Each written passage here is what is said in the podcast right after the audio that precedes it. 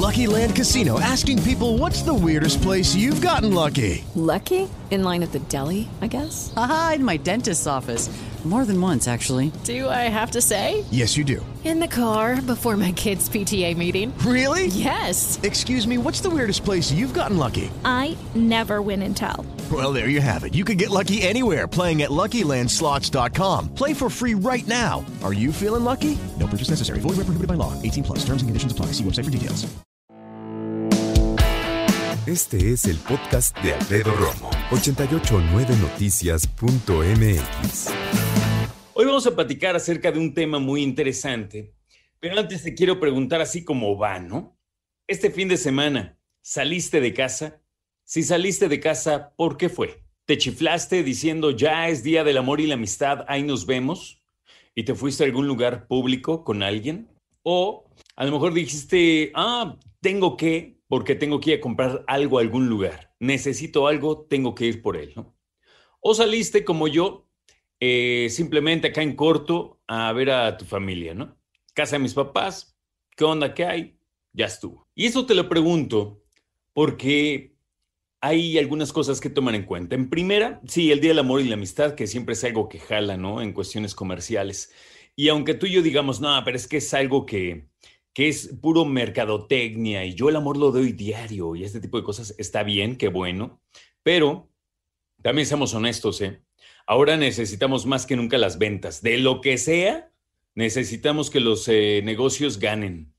Y muchas personas también se volcaron porque ya empezaron a abrir algunos eh, centros comerciales, tiendas.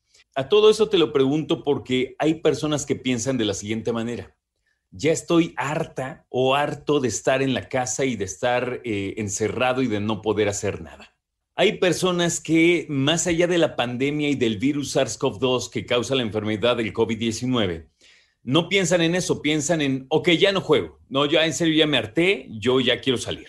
No entienden la pandemia. Ahora, por otro lado, aunque lo entendamos, eso no quiere decir que no nos arte, no quiere decir que no nos tenga hasta la coronilla, ¿no? Y no quiere decir que no seamos al fin y al cabo seres humanos que sentimos, que sufrimos en ese sentido y que lo que buscamos más que nada es tratar de tener la mejor vida posible ahora en el confinamiento. Hay algo, ya entrando en materia, hay algo que le llaman fatiga pandémica. Fatiga, cansancio. Pandémica, bueno, pues de pandemia. Ya a fines de este febrero se cumple un año desde que llegó el primer caso del SARS-CoV-2 a nuestro país. Y de hecho ya pasó un año desde que se declaró no la epidemia, la pandemia por parte de la Organización Mundial de la Salud. Es reiterativo, pero cabe destacar que cuando hablamos de pandemia, hablamos de que está afectando a todo el planeta. Y nos confinamos. Nos fuimos a casa y entonces vino este gran reto, pero también al principio, si recuerdas, este gran miedo al coronavirus. Y nos quedamos confinados. Nada de ver amigos, nada de ver a seres queridos. Eh, los que pudimos nos dedicamos a trabajar a distancia. Y la verdad es que lo interesante de todo esto tiene que ver también con el encierro.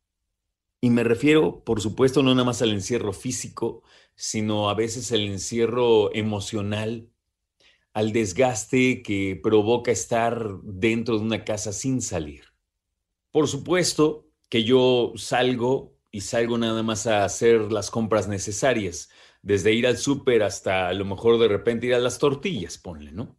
Incluso ahora que, como te he platicado, agarrado de hobby la cuestión de la carpintería, eh, pues las cosas las pido a casa, la madera y cosas así me llegan.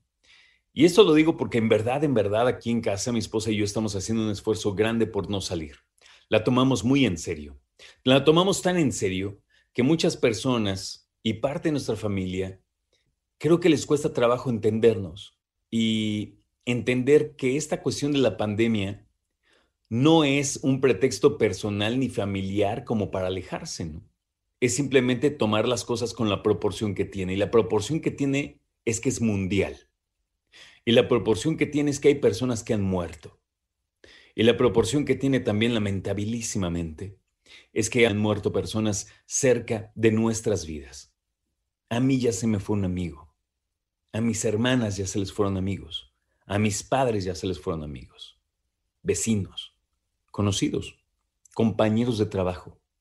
Muchas personas que conozco en algún momento en sus redes sociales o directamente me han compartido que perdieron a alguien.